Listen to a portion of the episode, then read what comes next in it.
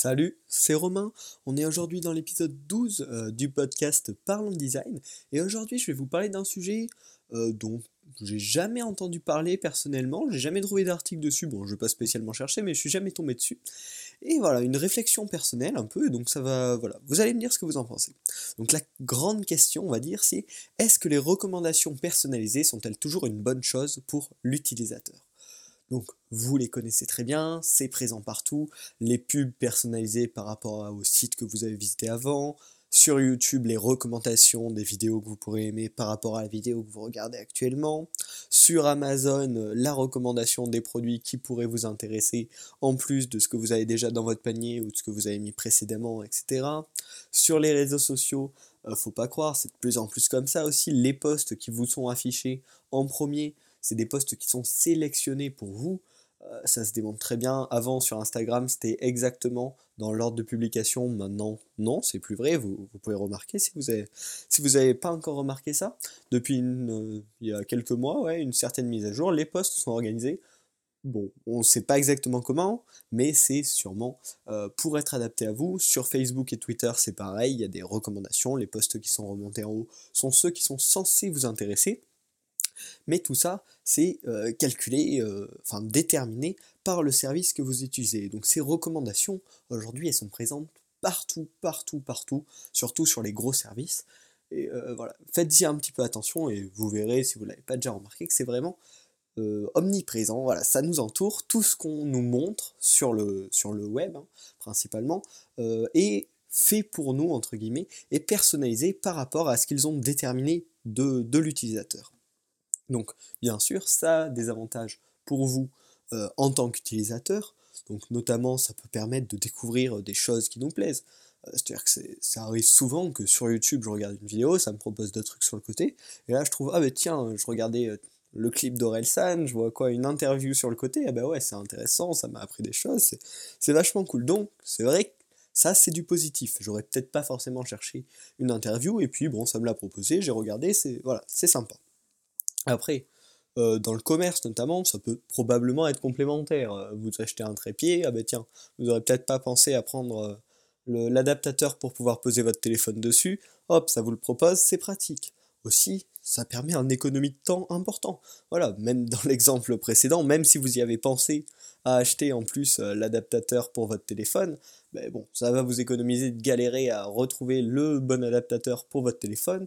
Peut-être que Amazon saura que vous avez un iPhone euh, de telle génération et donc va vous proposer euh, le petit adaptateur qui convient à votre trépied, etc. Ça fait gagner du temps.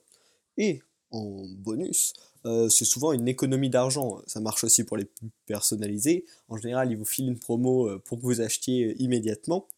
Et donc, ça va vous permettre d'avoir des produits moins chers. Donc, forcément, se faire traquer pour avoir des recommandations personnalisées, ça a des avantages pour l'utilisateur.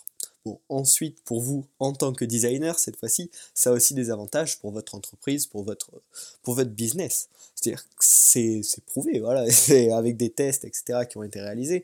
Euh, c'est sûr que euh, sur YouTube notamment, les recommandations des vidéos euh, augmentent l'engagement, le nombre de vidéos vues par utilisateur.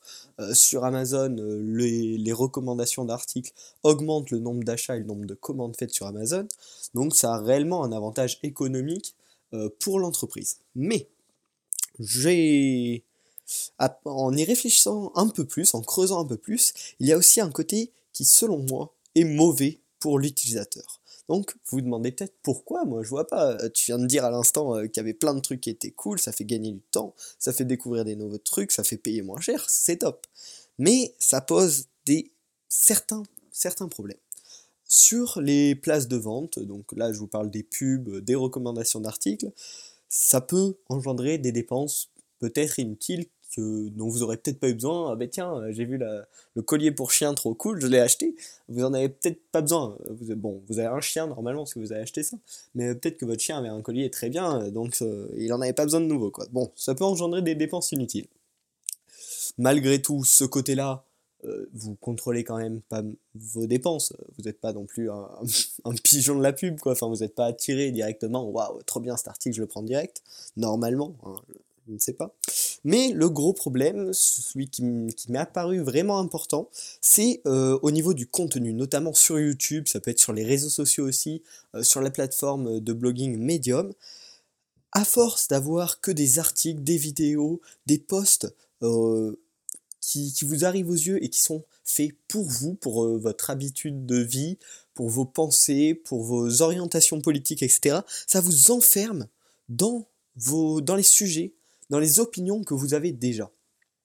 Et en fait, ça se regroupe un peu avec de la, de la psychologie, ou je ne sais trop quoi, ouais, de la psychologie peut-être. C'est-à-dire que si vous pensez d'une certaine manière, et que vous vivez dans un monde qui est créé pour vous, tous les, les, les contenus que vous voyez, ce sont des gens qui pensent de la même manière que vous, ça va vous enfermer dans cette idée, dans cette euh, vision de la réalité, alors qu'il y a peut-être et il y a très sûrement d'ailleurs des gens qui ont une vision tout à fait opposée, qui peut être complémentaire aussi, mais vu que ce, que va vous proposer le site, ça va être recommandé pour vous, vous n'allez pas voir ces opinions divergentes, et vous n'allez allez donc pas pouvoir euh, sortir de cette idée et peut-être avoir un, regard critique. Ça va, ça va ouais, diminuer euh, la, la pensée critique il y aura moins de confrontation de... Enfin, il y a, quand, quand tout est recommandé pour vous, quoi, il y a moins de confrontation d'opinion, vu que c'est des choses qui sont faites pour vous, donc comme vous vous pensez, comme vous vous achetez, etc.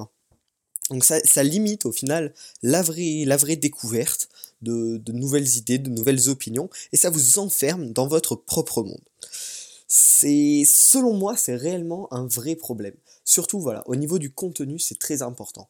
Euh, avoir toujours du même contenu, euh, du, ou du contenu qui se ressemble, qui, qui, qui reste ouais, dans, cette, dans cette bulle, dans la bulle des gens qui pensent comme vous, euh, qui ont les mêmes idées que vous, enfin les idées que vous êtes forgées euh, par ce qui vous entoure, c'est dommage. Et le rôle d'Internet, justement, c'est d'avoir un accès quasi, enfin oui, illimité aux connaissances du monde. Et c'est dommage de rester, enfin que le, que le site, la plateforme vous enferme dans votre façon à vous, alors qu'il y a des milliers euh, d'opinions différentes qui sont présents, qui sont disponibles sur la plateforme. Donc bien sûr, pour vous les designers, je vais pas vous laisser euh, dans, ce, dans ce dilemme, mais comment faire du coup? Est-ce que c'est bien? Est-ce que c'est pas bien?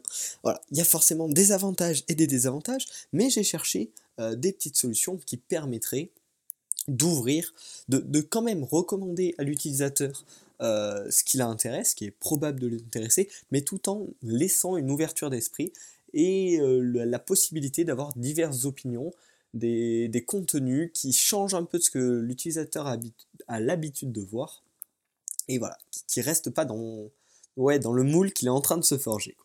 Vous pouvez éviter ça. La première solution à laquelle j'ai pensé, euh, c'est euh, ce qui est présent bah, sur YouTube, ça peut être Spotify aussi, il me semble, c'est les tendances. Bon, le problème, on va voir, il y a quelques failles.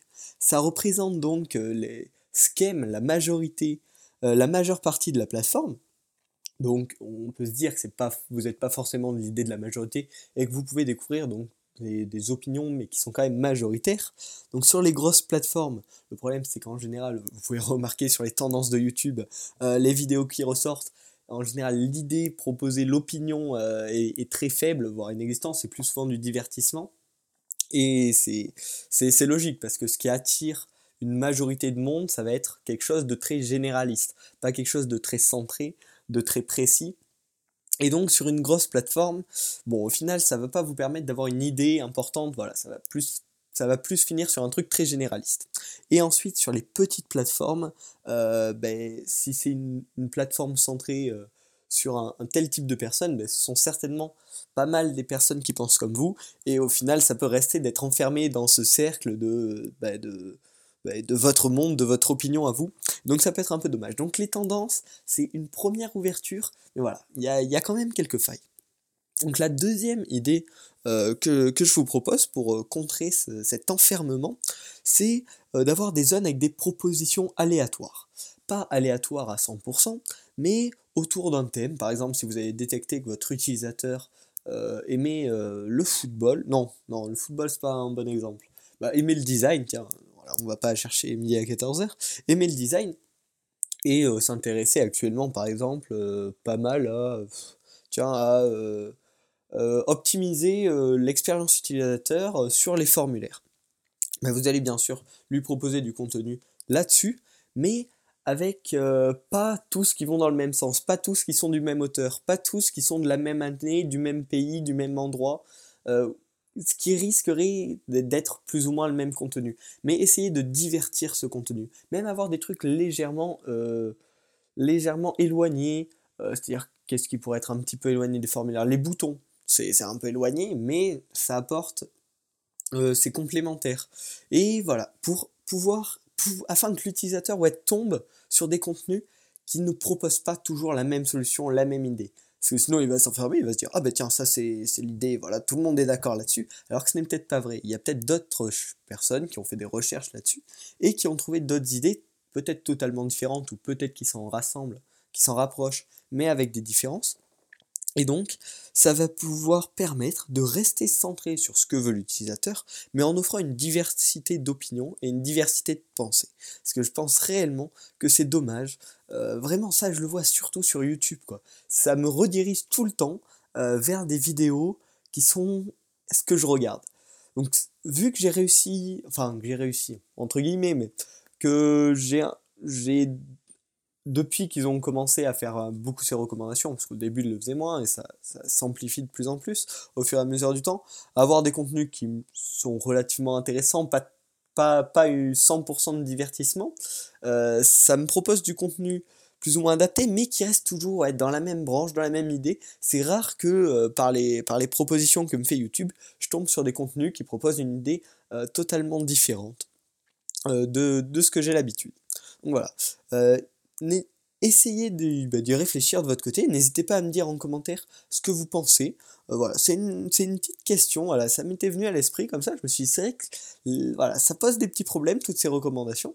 Donc n'hésitez pas à me dire en commentaire votre avis là-dessus, quelles solutions euh, vous y verrez pour y, remédier, tout en gardant euh, ce, cet aspect centré sur l'utilisateur qui est quand même bien pratique.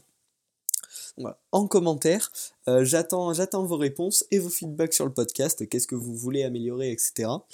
Euh, n'hésitez pas à vous abonner pour euh, qu'on se retrouve la semaine prochaine dans le 13e épisode et à partager sur les réseaux sociaux. d'ailleurs, je tiens à remercier Benjamin qui a partagé sur Twitter mon podcast, donc merci à toi. Et n'hésitez pas à faire comme lui, ça apporte vraiment beaucoup d'aide au podcast, beaucoup de visibilité, donc c'est super cool. J'attends vos réponses en commentaire et on se retrouve la semaine prochaine.